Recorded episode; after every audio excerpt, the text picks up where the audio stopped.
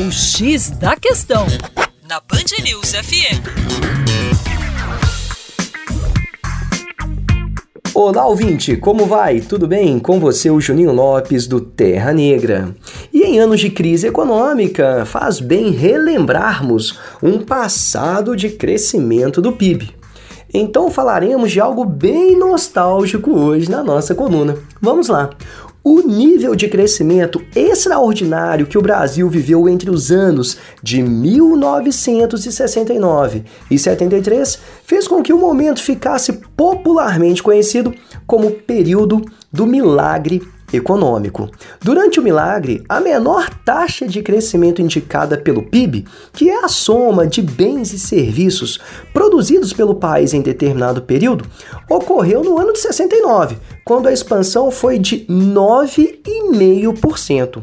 Já a maior registrada foi em 73, de aproximadamente 14%.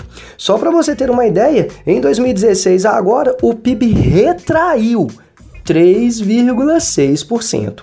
Essa taxa de expansão de 14% que aconteceu em 73, infelizmente nunca mais foi atingida pelo país. E você sabe por que o nosso milagre econômico começou a ruir em 73? Então vamos lá. No final do ano de 73, ocorreu um aumento súbito do preço do petróleo. Neste momento, o crédito internacional, em função da crise do petróleo, ficou mais difícil e as taxas de juros do mercado internacional dispararam. Vale lembrar aqui que o aumento do preço do petróleo está relacionado com a guerra do Yom Kippur entre Israel e países árabes, viu?